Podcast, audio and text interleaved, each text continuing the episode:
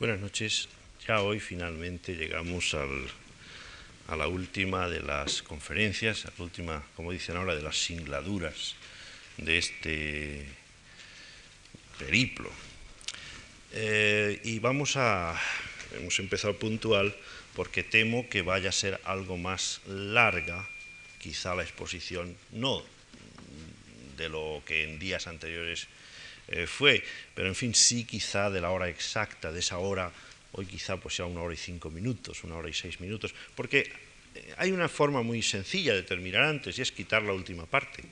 ¿eh? No digo la tercera parte y dura exactamente unos 18 o 20 minutos menos. Pero la verdad es que, como les mm, me he justificado en alguna ocasión con ustedes, no por gana de molestarles o de hacerme de omnipresente, sino por esa voluntad que uno tiene de, bueno, pues de servir mejor, de comunicar más, pues quisiera, mm, digamos, hacer las tres partes. Porque, en definitiva, hoy, ¿qué vamos a hacer? Recordarán ustedes, los que me hicieron el honor, y por las caras que veo pienso que la mayoría, de venir en la pasada lección, recordarán que yo había apelado a... Mm, eh, las grandes categorías de espacio y tiempo y que mm, habíamos visto, yo creo que razonablemente me parece, eh, habíamos visto cómo en efecto eh, funcionan en los grandes mitos literarios. Es decir, en efecto, ejemplificamos con Guillén, por ejemplo, a ese respecto de los movimientos espaciales fundamentales, de la estructura del espacio, de la estructura imaginativa del espacio. Pero recordarán ustedes que también con, Homero, que también eh, muy rápidamente con, el Dante. Es decir, que todos los grandes mitos literarios un poco pasaban en revista, y hoy lo haremos también, pasaban en revista de esto. Ahora bien, la cuestión que lícitamente se pueden plantear ustedes, sobre todo a tenor de mi lectura de Guillén, es si, en efecto, Guillén es un poeta de una geometría muy determinada. Eh, casi, casi todas las afirmaciones en una dialéctica espacial están presentes en Cántico.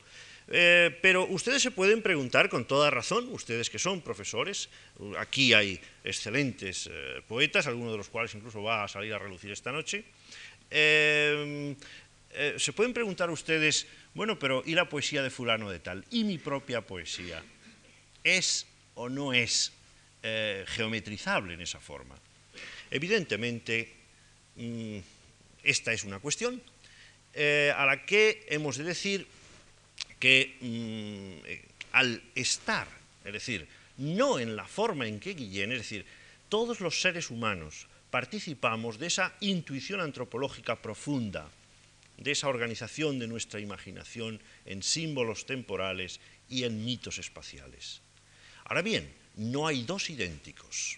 Es decir, en las estructuras de base, en las estructuras antropológicas más hondas y radicales, realmente así es. Ahora bien, esas estructuras, como decíamos en la, lección pasada, se semantizan, es decir, se van constituyendo en formas textuales. Y al constituirse en formas textuales, naturalmente, cada hombre, o sea, cada hombre eh, expresa su conciencia del espacio y del tiempo eh, de acuerdo con esas categorías radicales, pero eh, digamos, cuando vamos a los textos de esos hombres, nos encontramos con que esos mitos espaciales y esos mitos temporales naturalmente revisten peculiaridades muy llamativas. Vamos a ver hoy algunas de esas. Es decir, que el universal es aquello, la raíz universal de esos sistemas está en la base última, Ahora bien, naturalmente los mitos espaciales y los mitos temporales revisten peculiaridades mm, sorprendentes, inesperadas, inesperables en muchos grandes creadores literarios. De ahí que al plantearnos el problema de la universalidad, ese sea un tema que nos interesa de una forma muy especial. Vean ustedes, por ejemplo, eh, a tenor de esa eh, diferencia, cómo realmente una concepción profundamente enraizada de la construcción imaginaria del espacio diferencia un poeta de Guillén de un poeta, por ejemplo, tan próximo a él, aunque tan denostado por él en, privado y creo que también en público, como era Juan Ramón eh, Jiménez. Eh, el, día pasado decíamos que en Guillén, el mito espacial de Guillén, eh, en Cántico, se sustentaba de una, mm, digamos, tenaz, tensa, persistente, permanente vigilia, vigilancia, mm, para no dejar de disfrutar de una brizna de ese aire nuestro, para asistir al milagro de las cosas concretas que aparecen ante nuestros ojos, para mm, detectar esa, esa, naturaleza, esa fisis puesta en pie, ¿eh? puesta de puntillas hacia el poeta. Pero curiosamente, los lectores de cántico, que son ustedes todos, me imagino, saben perfectamente que, por ejemplo, en Guillén, el mar no tiene fondo. El Guillén, en Guillén el mar no es una profundidad abisal, ni mucho menos con moradores, peces, etc. No, no, en Guillén el mar es la superficie, son las olas. Y curiosamente, si debajo de una superficie, es decir, esa superficie del planeta. En Guillén, su mm, adhesión entusiasta, tenaz, a la, mm, a la presencia inmanente de los, de, los, de los acontecimientos, de los seres que él poetiza, conoce un límite. El límite es la bóveda celeste. La bóveda celeste para Guillén es profundamente sólida. Es decir, el salto, la construcción de un más allá, es decir, la esperanza de, una, de un morador en el más allá, de esa bóveda, sobre esa bóveda, es decir, le parecía a Guillén no una apuesta desafortunada, sino es que él no admitía la licitud de la apuesta. En un mundo de maravillas concretas, no, Guillén no gustaba de poetizar la apuesta más allá. Frente a esto, en Juan Ramón, recuerden ustedes todo su mito en libros como Eternidades y el mismo tema de la piedra y cielo. Es la expectativa de un cielo poblado, ¿eh? la expectativa de un cielo en el que se penetra. Es decir, vean ustedes, un, para Guillén, el aquí y el allí tienen unos, unas, digamos, eh, localizaciones concretas, específicas. En el mito del aquí y el allá, en Juan Ramón, que es capital, es decir, un aquí del que, por al menos en los periodos en los que he indicado, el aquí es simplemente un lugar de expectativa hacia el allá, un allá eh, en el que se espera cada vez más y más penetrar, ¿verdad? la búsqueda que, aparecerá sobre todo como gran tema en el, eh, en el Dios deseado y deseante, ¿verdad? En el animal de fondo. Es decir, vean ustedes cómo en dos mitos, dos concepciones radicadas, profundamente radicadas en estos dos grandes poetas de nuestra modernidad, de nuestro siglo XX, eh, contraponen ya dos modulaciones diferentes del mito espacial. No obstante, ¿qué es lo universal? Lo universal es la categoría de la referencialidad espacial, no ya eh, el aquí y el allá. Esto, esta concepción del espacio es lo universalizante y lo común a ambos. Ahora bien, ¿cómo cada uno modula ese espacio? ¿Qué espera cada uno de esos momentos del espacio? Eso ya es lo que varía. Vean ustedes dos textos casi, casi tomados al azar del uno y del otro. Perfección de Guillén, donde todas esas características de la bóveda, del cielo como bóveda, las van a ver ustedes expresadas. Queda curvo el firmamento, compacto azul sobre el día. Es el redondeamiento del esplendor, mediodía. Todo es cúpula, la rosa a un sol en cenit sujeta y tanto se da el presente que el pie caminante siente la integridad del planeta. No hace falta, creo, demorarme en personas ya con el nivel de ustedes, en que vea localizar en el texto los lexemas o las representaciones simbólicas de esa concepción espacial. Vean ustedes del libro Eternidades. Cada estrella tranquila está para mis ojos con mi alma sobre una frente en ellos. Cuando torno del mundo, torno del mundo, ya cayéndome la sombra, salgo al cielo por mi balcón como a la casa mía. Qué dulce anochecer con sus estrellas. Dormido luego, tengo abiertos mis cristales al cielo, a ellos que sueñan, más puras las estrellas de su frente, que juntos así todos, tras el trabajo al sol, con el cielo estrellado por memoria, en el hogar celeste, alrededor de lo infinito.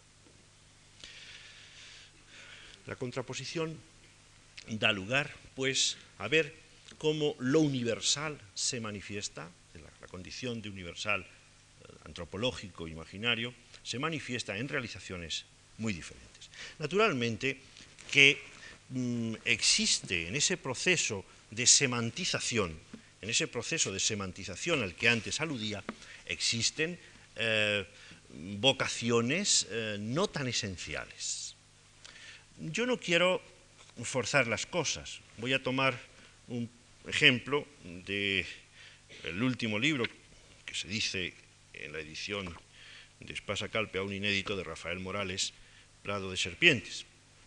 Yo no quiero mm, decir que, eh, digamos, no se puedan buscar, en último término, las mismas estructuras en este texto. Yo creo que sí, pero es un texto también casi, casi en este caso tomado al azar, casi, casi tomado al azar.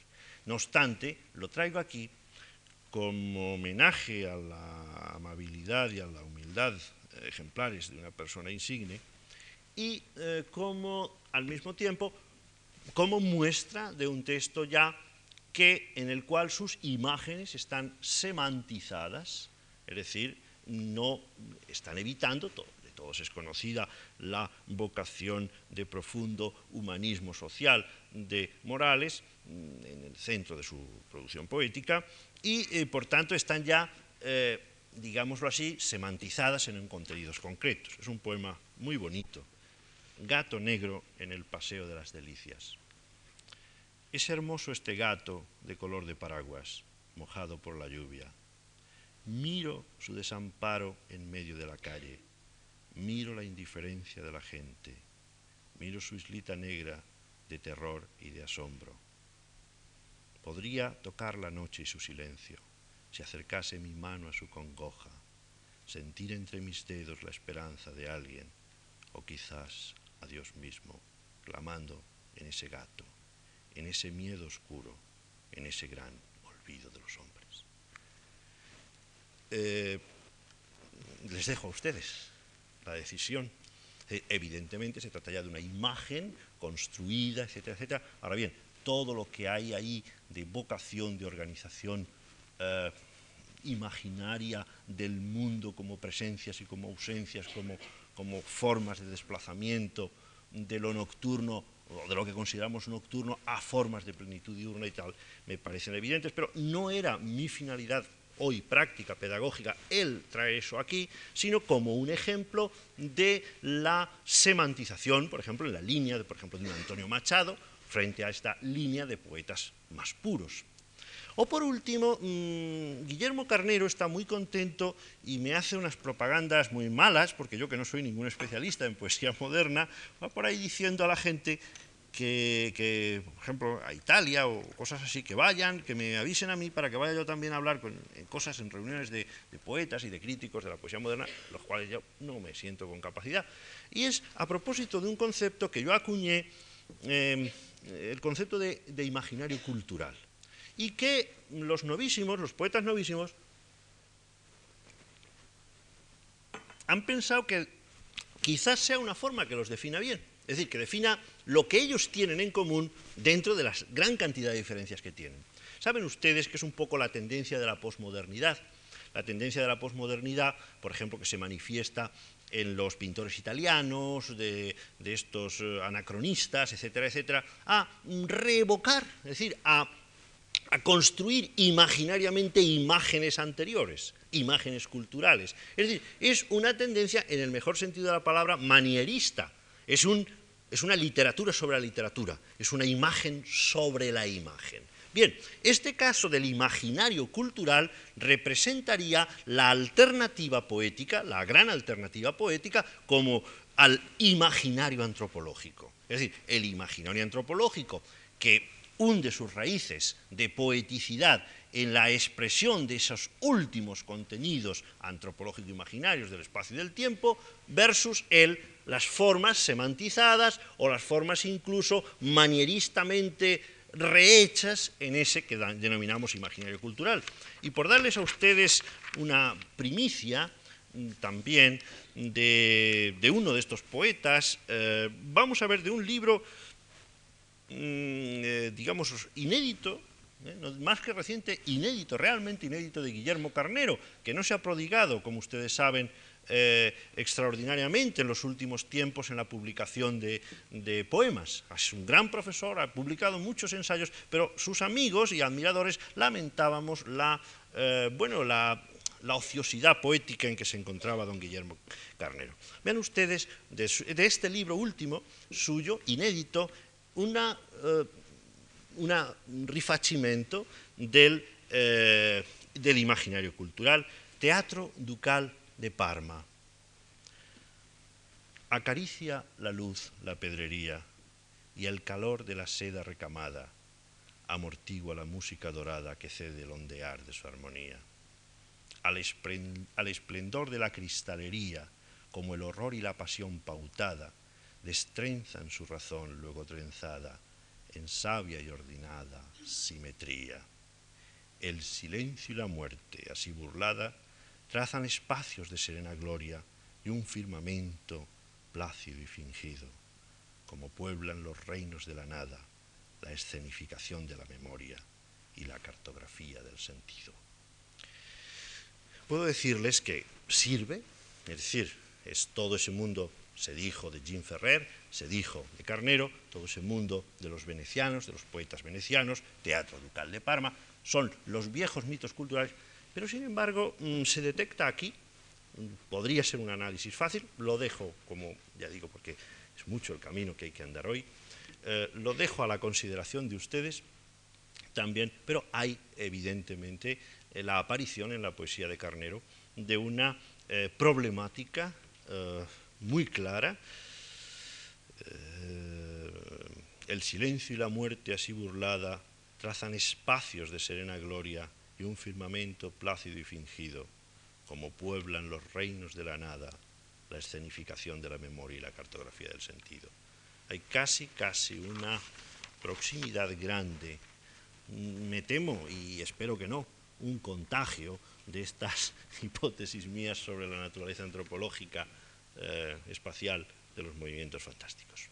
Bien, así está la cosa, es decir, este primer punto salimos de él eh, habiendo constatado, como decíamos, mm, eh, de una parte las raíces eh, universalistas de estas grandes categorías, pero de otra parte también el hecho, primero, de las diferencias en que se encarna, en que se semantiza el mito espacial y el mito temporal, y luego después, naturalmente, de la diferencia que va de formas o de fórmulas puras de poesía a fórmulas más eh, culturales, llegando a ese imaginario cultural como gran alternativa del imaginario antropológico al que yo me refería. Pasamos ya, en segundo lugar, estoy tratando, hoy ya no voy a hablar, no puedo hablar, no puedo repetir, por más que lo quisiera, eh, el contenido de la eh, el contenido concreto de las consistencias imaginarias espaciotemporales como fundamentación de lo poético. Entonces, al tratar de esta noche de rematar esta lección del martes, llevándola a, mm, la prueba de la universalidad y de sus límites, ¿eh? con sus límites, pues en primer lugar, anoten ustedes tengan la bondad de retener esas distingos que se hacía antes. Y después intentamos, naturalmente, probar ese mismo fenómeno aludiendo a mitos espaciales, ¿eh? la profundidad de esas categorías en grandes poetas conocidos y sobre todo en, alternativas a lo propiamente lírico. Es decir, hasta ahora hemos hablado de la poesía lírica, eh, predominantemente. Vamos a ver ahora si en la prosa se dan fórmulas de protagonismo espacial, análogas y imaginario espacial, análogas a las que se dan en poesía, e incluso, si ustedes me permiten y no están demasiado cansados al final, voy a tratar también de probarlo en el terreno de las artes figurativas, en el terreno de las artes plásticas.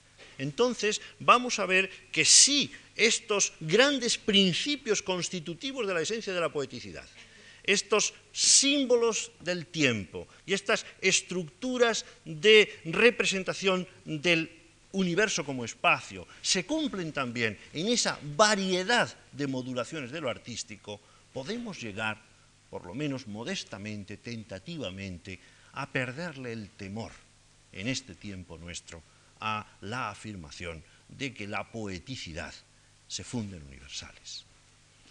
Veamos el caso, continuamos ya entrando en una serie de ejemplos de poetas fundamentalmente románticos antes de llegar a Cervantes. El principio imaginario de orientación espacial antropológica no desaparece, por tanto, estoy concluyendo un poco, sacando la conclusión de lo dicho, como sustento básico de la referencia en el caso de poetas muy diferentes de la posturalidad fenomenológica de Guillén. Ya se ha mencionado el caso, por ejemplo, de la poderosa organización algunas veces lo hicimos, recuérdenlo ustedes, el día de Garcilaso, siguiendo esa metáfora espacial de nuestro eh, insigne garcilasista, el maestro de todos nosotros, don Rafael Lapesa, esa trayectoria poética de Garcilaso, recuérdenlo ustedes, ese recorrido, ese viaje poético de Garcilaso, lo recordábamos, como recordan ustedes en la primera conferencia, y digo que eh, mm, está presente en poetas diferentes, como Guillén, como Garcilaso, pero mm, también hemos mencionado, por ejemplo, recuerden ustedes el día pasado, el caso del Dante, ese infierno versus ese eh, paraíso, y incluso permítanme ya que hoy hable de poetas distintos de los que he hablado en días anteriores, en poetas románticos, de vocación y sensibilidad profundamente nocturnas, como por ejemplo Novalis, Novalis se puede constatar en él la consistencia de formas de espacialización determinantes, como es, por ejemplo, el principio de eh, vibración, de oscilación. El traductor español de Novalis, mm, eh, eh, Barjau, Barjau, ha hecho notar perfectamente, al tener que encontrar formas españolas, ¿verdad?, castellanas, al equivalente de los textos novales, ha detectado con una enorme eh, sagacidad ese principio de la oscilación, de la vibración. Es decir, para Novalis la revelación es una especie de momento de fervor, es decir, es un, momento de profunda, digamos, descompo, o sea, de profunda remoción del espacio. En Novalis, se pueden constatar, digo, la consistencia de formas, en esa forma de reverberación epifánica que constituye, como se sabe, las formas simbólicas más características del imaginario poético en sus cantos a la noche.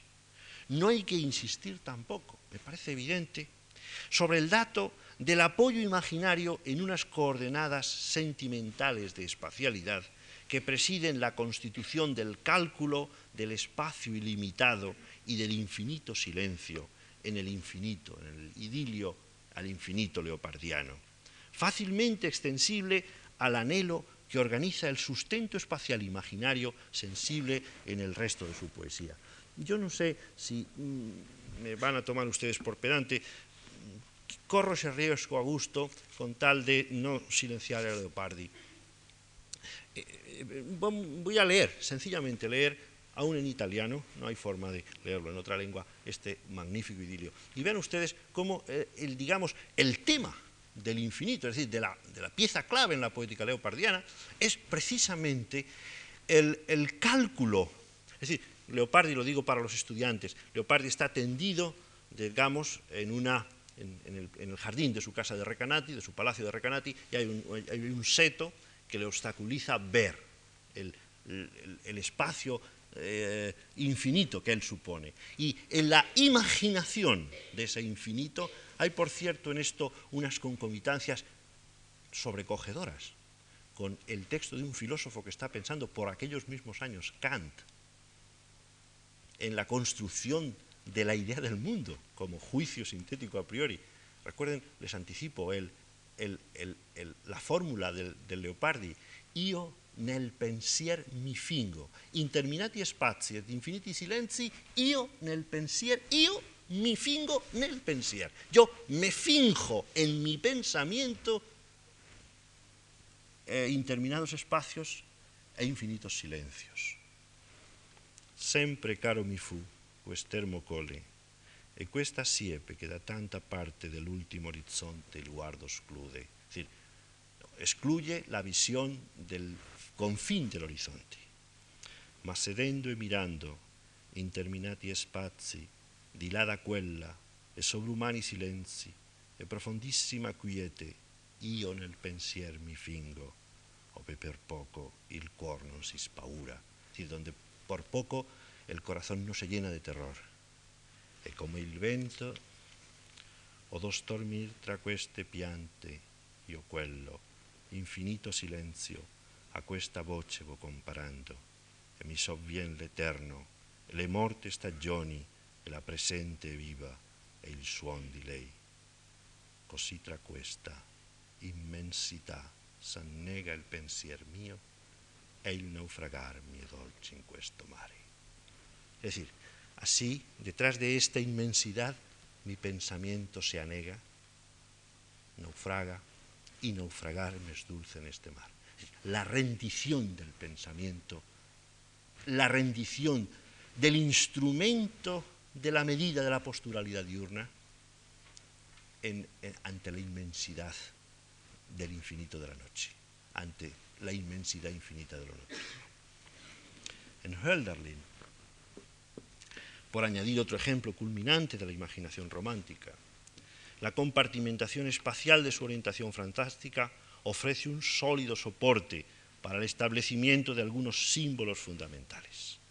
Recordemos, por ejemplo, el contraste entre el alojamiento sobrecogedor de las divinidades de los Alpes, en las cimas inaccesibles, donde sólo anida el fragor del trueno y el fulgor terrorífico del relámpago, frente al seguro y ameno soporte. Es decir, esa idea de los Alpes es uno de los grandes espacios como saben ustedes, simbólicos de Hölderlin, frente a la campiña amable, frente al seguro y ameno soporte de la planicie conocida, superficie para la fiesta campesina y el banquete familiar, donde el poeta del retorno al hogar adquiere conciencia del discurrir vital, seguro y sosegado. El arraigo de la orientación antropológica en el espacio esencial de lo poético no se reduce a la lírica. En el teatro, el espacio adquiere un protagonismo destacado universalmente por los tratadistas, es de sobra sabido y por eso yo mismo no acostumbro a insistir en ello.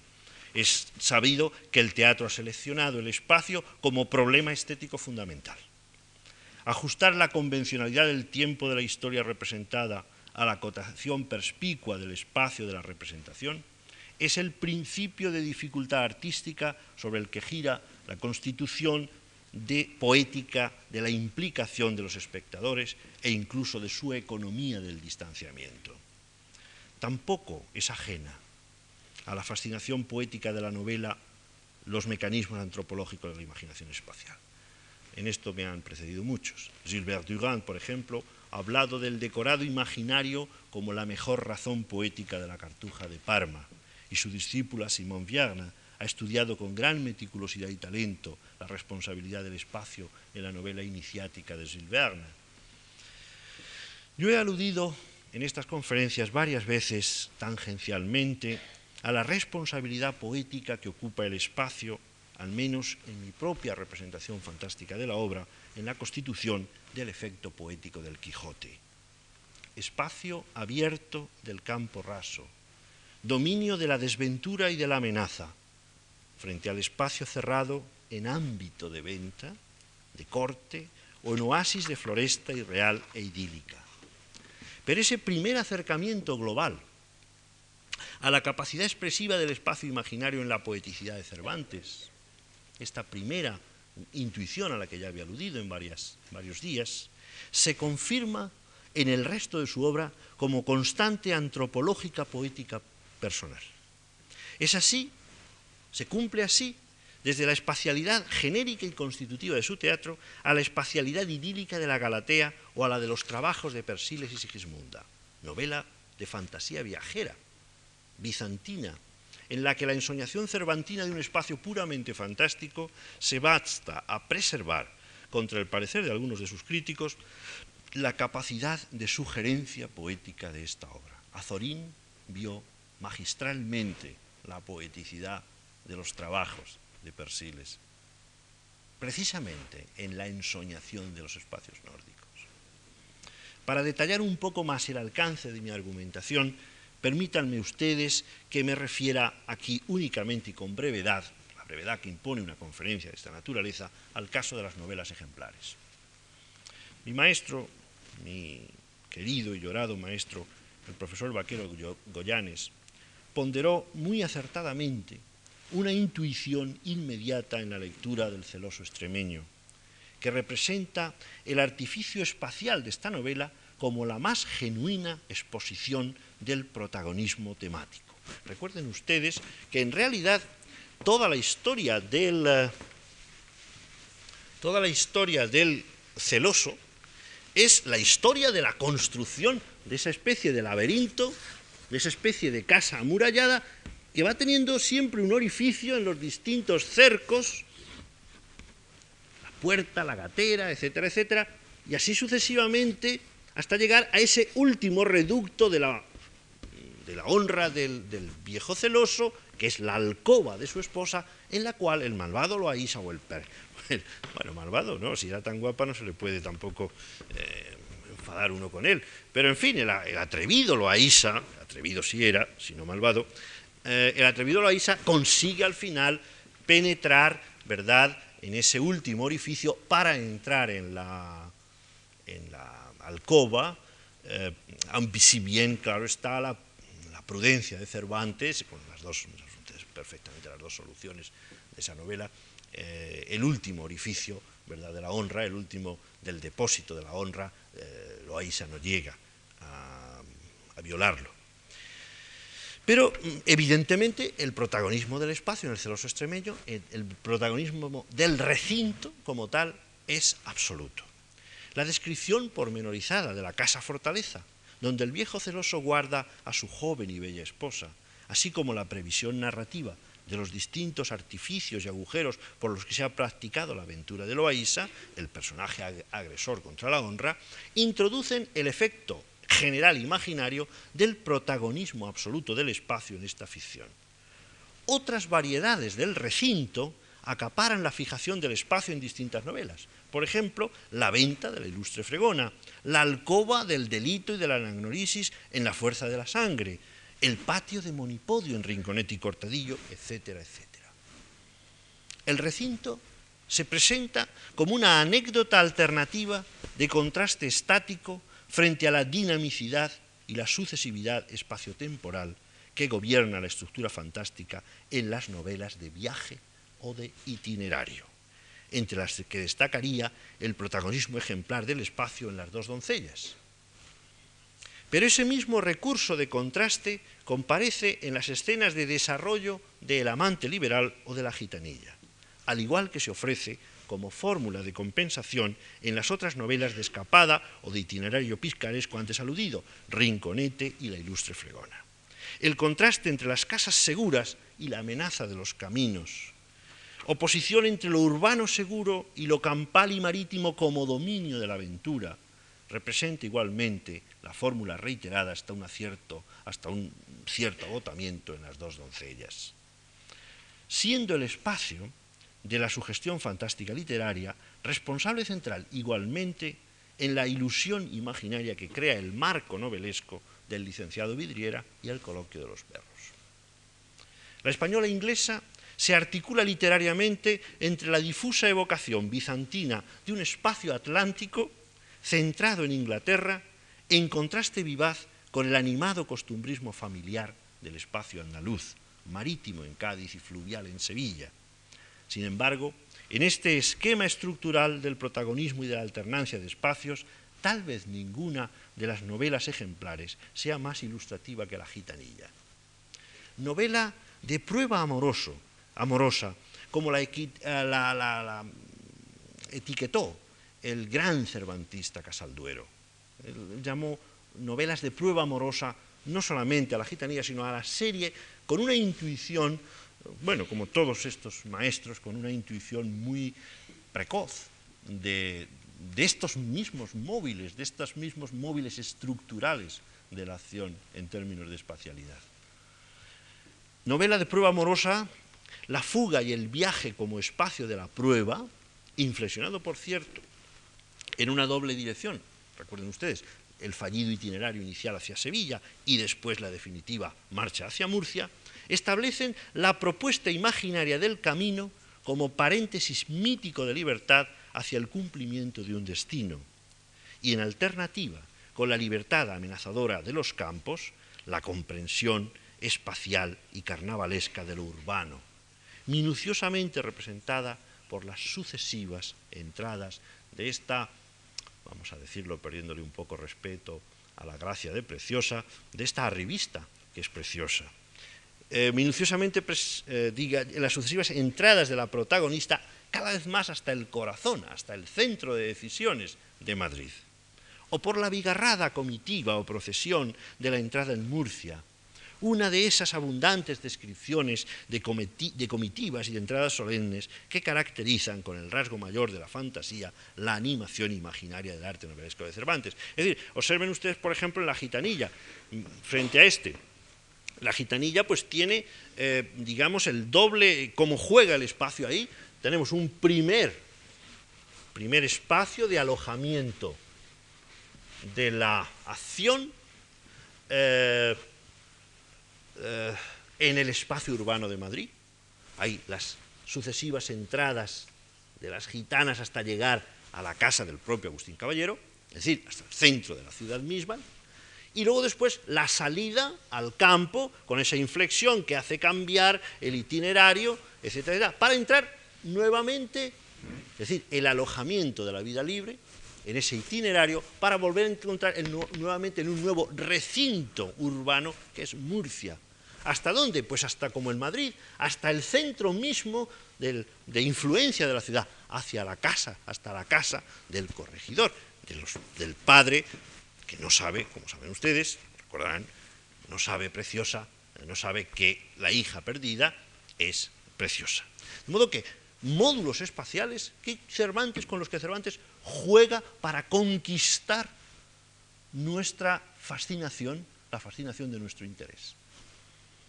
La suma de procedimientos literarios a través de los que Cervantes conduce textualmente la ilusión espacial de sus novelas es muy amplia, pero se advierte en principio el rasgo general de la, no voy a entrar, lo he hecho en otras ocasiones, aquí no puedo, eh, en la pormenorizada descripción de los procedimientos de artificio estructural para lograr ese efecto. Me voy a referir solo a uno, a un ejemplo se advierte en principio el rasgo general de la que llamo de la desproporción o declinación entre los recursos verbales, los recursos textuales y los resultados imaginarios. La economía narrativa cuenta con la implementación textual de la fantasía de los lectores, bajo cuya cooperación se justifica, entre otros muchos desajustes, la desproporción del tempo narrativo entre la minuciosidad descriptiva de ciertos momentos y circunstancias del relato y la celeridad suma de otros. Por ejemplo, la ida y el regreso en las dos doncellas, ¿eh? la ida hasta, Barcelona, tan lenta, tan demorada, con tantos, y ese tremendo eh, eh, viaje de itinerario de los protagonistas eh, ya arreglados, nada menos que de paso pasando por Santiago de Compostela para hacer los votos al apóstol, ¿verdad? Que Cervantes despacha en un vuelo de una página. O inicialmente, o también el mismo, la misma desproporción que se observa entre la iniciación y el desenlace en las navegaciones mediterráneas del amante liberal. El grado de virtuosismo narrativo de Cervantes ilustra situaciones de marcada desproporción entre la índole del soporte material del texto y sus efectos de representación imaginaria. Y creo en esto que la extraordinaria capacidad de Cervantes constata algunos de los procedimientos de mayor incidencia universal en el arte de la narración. Se trata de iniciativas y recursos de declinación, como decía antes, en los que se registra la evidencia de una clara desproporción cualitativa. Por ejemplo, voy a poner un solo ejemplo. El discurso majestuoso y vibrante sobre las maravillas del entusiasmo en las almas enamoradas, al que Cervantes apela en la gitanilla cuando describe la salida de Madrid hacia Toledo de la tribu de gitanos, entre los que van los jóvenes protagonistas. Se comprueba ahí una clara espacialización de la distancia, un efecto nítido de espacialización de la distancia entre Madrid y ese viaje hacia los montes de Toledo. Una ocupación del espacio textual correspondiente al espacio de demora del trayecto y la acertada mímesis del estado eufórico en el ánimo de los protagonistas, resaltando el sentimiento general de, caravana carnavalesca que nunca abandona en la novela la andadura vagabunda de los gitanos. voy a permitir sencillamente leer a ustedes esta conocidísima página, pero en fin, por refrescar con palabras mejores que las mías estos conceptos. Recuerden ustedes la situación, otro día les rogó a Andrés que mudasen de sitio y se alejasen de Madrid, porque temía ser conocidos allí estaba. Ellos, los gitanos, dijeron que ya tenían determinado irse a los montes de Toledo y desde allí correr y garramar toda la tierra circunvecina. Esta es la situación. Levantaron pues el rancho y diéronle a Andrés una pollina en que fuese, pero él no la quiso, sino irse a pie, sirviendo de la callo preciosa, que sobre otra iba, ella contentísima de ver cómo triunfaba de su gallardo escudero, y él, ni más ni menos, de ver junto a sí a la que había hecho señora de su albedrío. Y ahora viene el discurso de Cervantes, en el que Cervantes, digamos, discurso que, cumple esa función de crear el espacio textual por correspondencia con el cual se produce esa sensación natural de mímesis del espacio exterior oh poderosa fuerza de, la que de, este que llaman dulce Dios de la amargura, título que le han dado la ociosidad y el descuido nuestro, y con qué veras nos avasallas, y cuán sin respeto nos tratas. Caballero es Andrés, y mozo de muy buen entendimiento, criado toda su vida en la corte y con el regalo de sus ricos padres, y desde ayer, acá, ha hecho tal mudanza que engañó a sus criados y a sus amigos, defraudó las esperanzas que sus padres en él tenían, dejó el camino de Flandes, donde había de ejercitar el valor de su persona y acrecentar la honra de su linaje, y se vino a, postrarse a los pies de una muchacha y a ser su lacayo, que, puesto que hermosísima, en fin, era gitana. Privilegio de la hermosura que trae al redo pelo y por la melena sus pies a la voluntad más exenta. De allí a cuatro días llegaron a una aldea a dos leguas de Toledo. Ven ustedes la ocupación, procedimiento. Al mismo destino de espacialización, en la dimensión del texto, sobre la demora real de los viajes e itinerarios, sirven las minuciosas menciones de pormenores dinerarios. Esto que ha extrañado tanto a los críticos cervantinos. ¿Por qué esa pormenor, ese pormenor cervantino, por ejemplo, en la española e inglesa, de indicar como la reina libra, después veremos, libra la, la, letra de cambio a un mercader de Sevilla, pero trámite otro de París, y nos da incluso las fechas, todo, nos describe la operación mercantil absolutamente.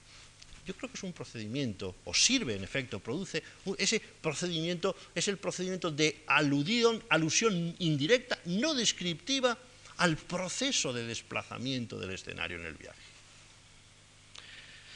Digo el procedimiento, esto de los pormenores dinerarios. Para mí se trata sobre todo de un vehículo textual consciente o inconscientemente utilizado por el autor, por Cervantes, para introducir eficazmente el espacio textual de indirecta equivalencia con la distancia física significada en el viaje, la cual sería difícilmente reseñable en términos reales de verosimilitud, de verosimilitud por procedimientos artísticos directos. Ejemplos de este procedimiento de demora se encuentran en extensos fragmentos de pormenores mercantiles en el viaje, como decía antes, de la española inglesa. Concluyamos algo sobre esta parte, sobre esta segunda parte. A propósito de la narración. Naturalmente, esto claro, se lo tengo que advertir, de vista pragmático, práctico, estas conferencias son solo, como digo, el anuncio, el resumen del contenido de un extenso libro de 600, 500 y pico, 600 páginas sobre la teoría de la literatura. Ahí espero poder eh, satisfacer con más detalle la impaciencia de cualquiera de ustedes eh, sobre cuestiones que aquí no tengo lugar, sino simplemente a enunciar. Saquemos esas conclusiones. El género narrativo no desmiente, por tanto, en el comportamiento de sus mecanismos artísticos las líneas generales de operatividad imaginaria que caracterizan la estructura general fantástica de los textos de arte verbal aunque el imprescindible ingrediente de la ficción impone un género de esfuerzos especiales de transfiguración fantástica a las propuestas materiales estrictamente lingüísticas inscritas inmanentemente en el texto. Esas maniobras de cooperación ficcional inherentes al texto novelesco afectarán en su forma más inmediata y sensible a la representación semántica imaginaria de personajes, acontecimientos y situaciones de referencialidad más directa. Pero más allá o más abajo de ese nivel inmediato de encarnaciones imaginarias, de encarnaciones fantásticas, se sitúan las estructuras más hondas y decisivas que soportan y hacen posible el interés y la verosimilitud de todas esas operaciones de adhesión ensoñadora. El dominio general en toda clase de géneros y de textos literarios de los principios de actividad imaginaria es sólo un aspecto del rasgo de universalidad que gobierna la condición poética del arte. Algún teórico sobresaliente de la literatura, como Yuri Lotman, se ha percatado en ese libro conocido de todos en la estructura del texto artístico, se ha percatado del poder universalizador que posee la capacidad de representación poética del espacio. Sin embargo, esa es una exégesis de Lotman que no es habitual. Esa parte también ha pasado incluso desapercibida por lo común, o por lo menos no tan recordadas como las famosas fórmulas sobre el sistema secundario de modelización, etc. Otros críticos, como Northrop Frye, sobre todo, han elevado la concepción espacial y simbólica del universo a principio regulador de las divisiones genéricas en la literatura. Es decir, la, eh, la, noción de espacio, de espacio imaginario, de espacio fantástico, juega, como ustedes saben, un papel fundamental en las taxonomías genéricas de Frey. El rasgo culminante de universalidad que caracteriza y define la propiedad general literaria y artística de la poeticidad como valor de determinados textos espaciales con alta capacidad de sugerencia imaginaria, ha de referirse sobre todo al alcance general y transindividual de los fundamentos antropológico-imaginarios que producen el sentimiento artístico de poeticidad. Entendemos y valoramos como poéticos aquellos textos literarios versificados o en prosa, líricos o narrativos, que alcanzan en principio una extensión universal de implicación de los lectores. Un fenómeno que se produce a su vez porque mediante las peculiaridades textuales expresivas de su singular constitución, las obras literarias poéticas son capaces de reflejar con pleno éxito comunicativo los mecanismos y estructuras fundamentales, símbolos y ritmos de la constitución antropológica de la imaginación. De ahí que considero la poeticidad como la propiedad artística que es consecuencia de la actividad literaria de universales estéticos.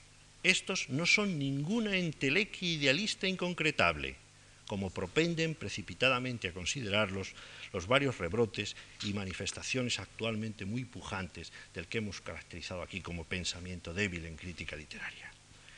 Por el contrario, los universales estéticos corresponden, como espero haber dejado insinuado en estas conferencias y como espero que se pueda ver más eh, documentadamente justificado en ese libro de aparición en unas semanas, la teoría de la literatura.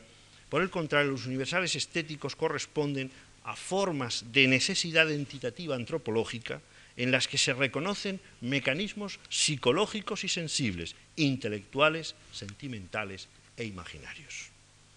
Las propiedades poéticas que he ido examinando en el conjunto de estas conferencias, recuerden ustedes, desde la primera sobre la expresividad, la expresividad inherente a, la, estructura material, verbal del texto literario, la ficcionalidad, la poeticidad imaginaria, en su doble vertiente sintáctica y semántica, no son fenómenos convencionales, como me he esforzado yo aquí en demostrar.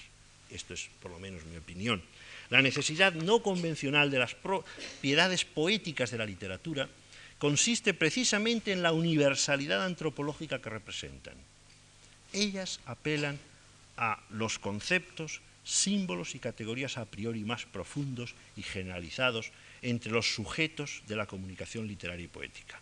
Es decir, los hombres que a través del mensaje poético alcanzan a cifrar parcelas de significado inasequibles a cualquier otro de sus mecanismos de representación del mundo.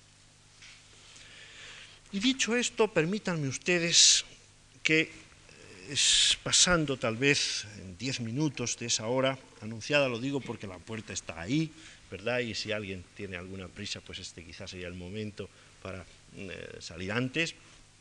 Permítanme ustedes que mm, trate de llegar a ese último tour de force, un poco de mi eh, afición, más que de mi eh, especialidad, que consista un poco en analizar el sistema. A este no tengo más remedio que referirme a un libro mío de reciente y de, vamos, que he tenido eh, el honor de compartir la autoría con la profesora doña María Teresa Hernández, eh, pues mm, se llama Ut Pictura Poesis, ¿eh? no, perdón, Ut Poesis Pictura. Invierto el lema horaciano para construir, o invertimos el lema horaciano, para construir una teoría del cuadro desde la teoría del poema. ¿Y mm, por qué? Bueno, ¿por pura afición? Pues no, porque como teórico de la literatura, mm, al plantearme la validez estética de las categorías en las que me muevo, el problema de los universales artísticos me sobreviene inmediatamente.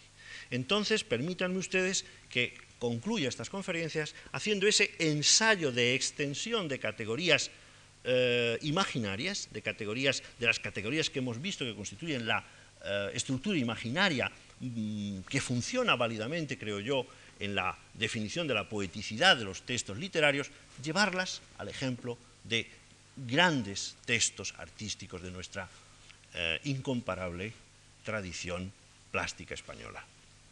Todo lo que he dicho hasta aquí, por tanto, sobre las estructuras literarias que dan forma al conjunto de posibilidades, entramos ya en la tercera y última parte, de posibilidades de actualizar el esquema imaginario de la orientación antropológica espaciotemporal, podemos repetirlo para el caso de las artes visuales en términos muy análogos, si no idénticos. Existen, en primer lugar, universales plásticos concebidos como formas diurnas de eh, universos plásticos, perdón, concebidos como formas diurnas de exploración postural. Esto es lo más propio de la poesía, de la pintura, perdón. Así se definen en principio los varios géneros de la pintura clásica, paisaje, bodegón, retrato, etcétera, en cuanto a formas de representación de la realidad. De esa restricción característica de la mímesis plástica nacen en el arte moderno tendencias programáticas a la expresión de lo íntimo subjetivo y de lo recóndito subconsciente y nocturno. Puede que mucho del fundamento de la poética mm, eh, aformalista, de la poética arreferencialista, de, la de, las poéticas abstractas, en definitiva, tenga mucho que ver, y no solamente del onirismo surrealista, tenga mucho que ver con esa voluntad de completación referencial al universo de lo íntimo, de lo subjetivo, en definitiva de lo nocturno, que estaba un poco exento para la pintura clásica, referencialista y diurna.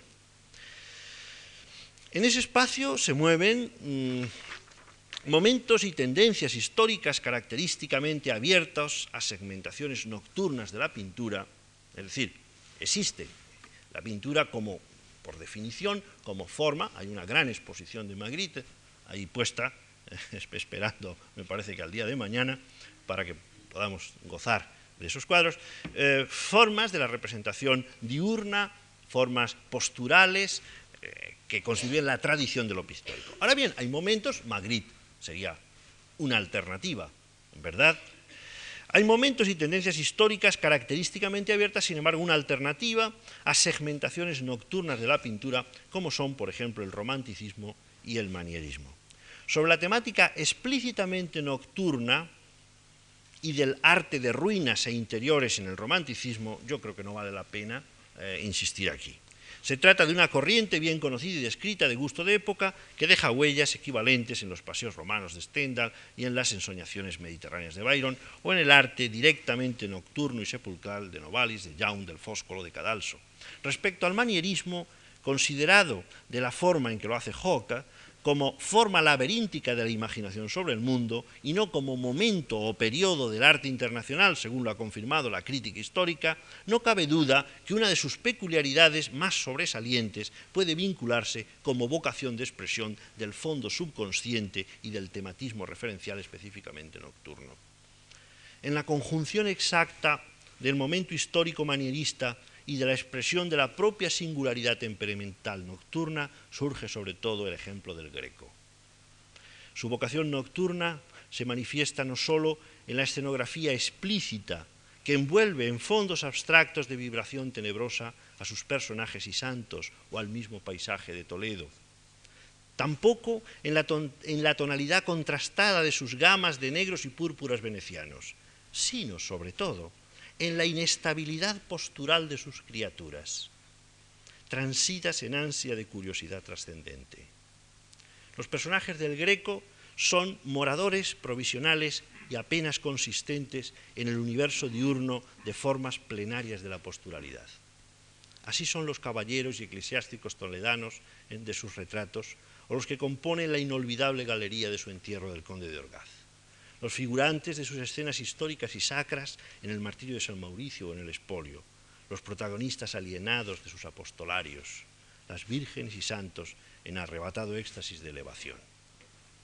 La ascensionalidad, vean ustedes cómo reencontramos categorías, característica del greco, manifiesta tanto en el dibujo estilizado y verticalista de sus personajes, como en la orientación central de miradas y actitudes, o en el sentido siempre ascendente de sus escatologías, sirve de módulo espacial a la expresión de su desarraigo diurno.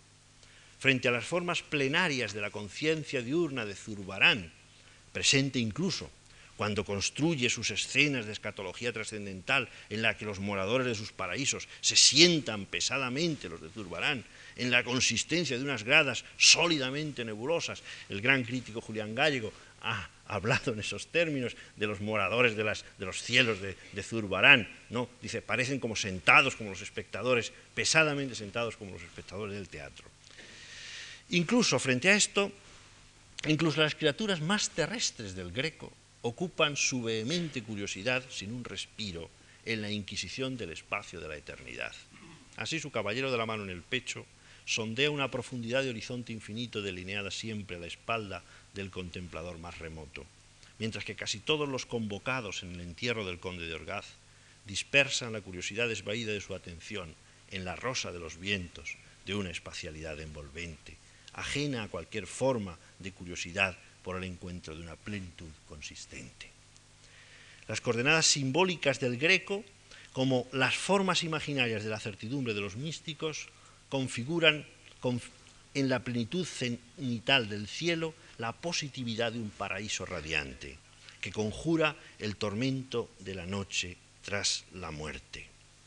La posición, la contraposición posible entre Zurbarán y el Greco, como la que se podría establecer igualmente entre pintores de todas las épocas, Leonardo versus Rafael, el surrealista de Quirico y el versus el cubista Juan Gris, etcétera, etcétera, destaca el contraste eterno en la pintura entre la necesidad de dar forma simbólica al, gozo plenario de la luminosidad postural y al espesor inasequible del presentimiento nocturno y digestivo. Leonardo, la noche frente al día de Rafael, la noche surrealista de De frente a la plenitud geométrica de la visión de la luz descompuesta magistralmente por Juan Gris. Dos sistemas de referencia a lo concreto y a lo inconcretable, que cuentan con unas primeras claves inmediatas en la representación mimética e icónica de temas y mensajes. Pero tales manifestaciones más explícitas de la mímesis referencial no son los únicos instrumentos. Ya he destacado antes el contraste de un greco envolviendo en celajes de colorido nocturno el misterio de sus criaturas y de escenas más terrenales, incluso las más terrenales, y un zurbarán que anima con sus actores humanos las gradas de los paraísos escenográficos o que saca a caminar sus santas endomingadas por las calles de Sevilla o de la corte. En la poética espacial de sus textos, Velázquez, el gran nombre que no podía faltar, comunica la normalidad narrativa de un orden sin inquietudes a partir de la nítida disposición horizontal y seriada, sin superposiciones marcadas de los constituyentes iconográficos de sus escenas.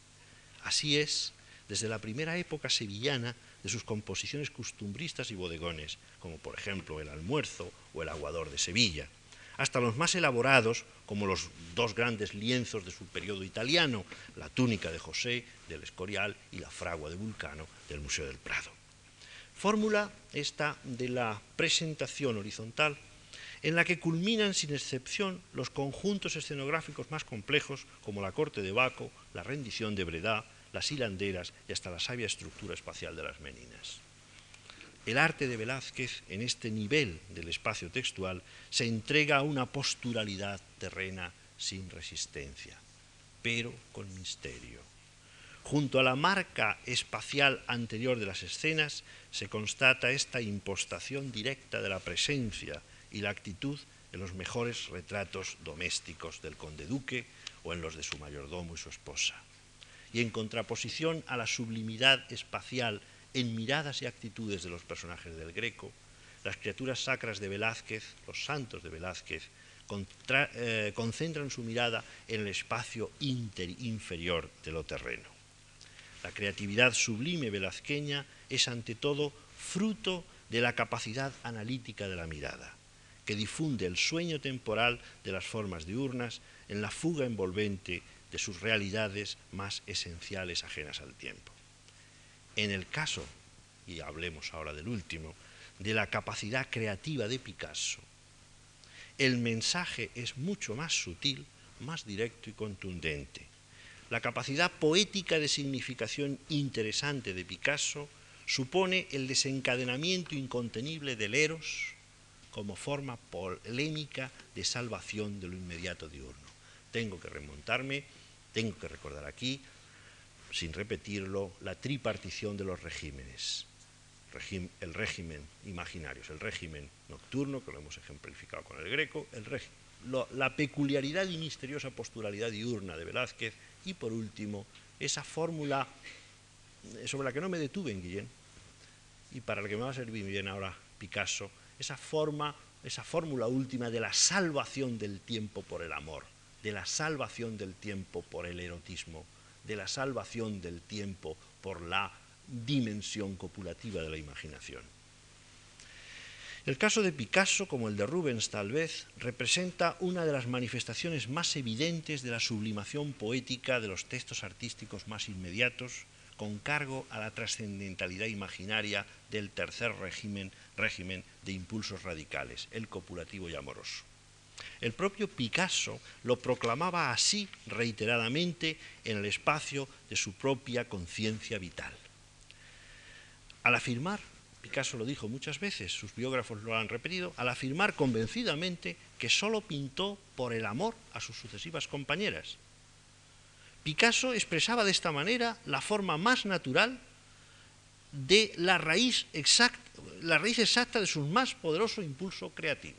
yo he pintado porque ha amado a las sucesivas mujeres. La consideración global de su obra, a través de sus variados momentos formales, lo corrobora así. Sin embargo, aquí no hay tiempo para analizarlo, basta leer el mensaje explícito dejado por Picasso en uno de los cuadros más eh, interesantes y más curiosos y más conocidos de su obra, el famoso cuadro de las señoritas de la calle Aviñó, ¿verdad? Mm, no he podido, eh, no he querido meterme, aunque en esta casa pueden hacerlo todo, pero como yo soy tan mal eh, tecnólogo, no he querido meterme para esta última parte de la conferencia porque temía que se me fuera el tiempo en la apoyatura de las proyecciones. Permítanme ustedes entonces que yo pinte aquí, mm, digamos, la herejía de que yo les pinte aquí a ustedes las señoritas de Aviñó. Em, eh, recordarán ustedes la escena, hay aquí un elemento, que es el marinero, ¿eh? un personaje de espaldas, que tiene además aquí una, una mesa con frutas, eh, digamos, después aclararemos el, marinero, claro, símbolo del recorrido postural, de la investigación postural de la realidad. Y aparecen aquí unos cortinajes que ustedes recordarán, unas formas así, y aquí están las tremendas máscaras esas, las mujeres, mm, tremenda expresión, esas máscaras africanas que maneja Picasso por primera vez, esas primeras formas de descomposición eh, cubista de, digamos, de la plenitud del sexo, es decir, el conjunto, el otro elemento, digamos, los símbolos del eros eh, en esta escena de burdel. Y aparecen unas, eh, recordarán ustedes, unas cortinas en el fondo, en las que en las primeras versiones conservadas del cuadro, en dibujos, en bocetos, aparecía otro personaje que se dejaba ver, ¿eh? un muchacho que se dejaba ver que era un, el estudiante, es decir, el marinero, el hombre de acción, el hombre de, que recorre el espacio, el hombre de la, el hombre de la eh, constatación postural de la realidad, la salvación del marinero, el momento en que eh, se prepara la sublimación del tiempo eh, en el acto erótico del encuentro con la hermosura, con la belleza, con el atractivo de esas mujeres tremendas que están ahí, y este estudiante, que incluso en muchos bocetos primitivos del cuadro, es un estudiante, dice Picasso, que lleva una calavera, una especie de Hamlet. La anécdota desapareció después. Pero está clara la intención de Picasso de presentarnos un tercer índice simbólico, un tercer elemento cuya mm, dimensión, el estudiante, representa la, frente a la actividad postural y erótica del marinero, representa la abismación de la reflexión en el cálculo de lo nocturno, en el cálculo del espacio más allá de la muerte la calavera.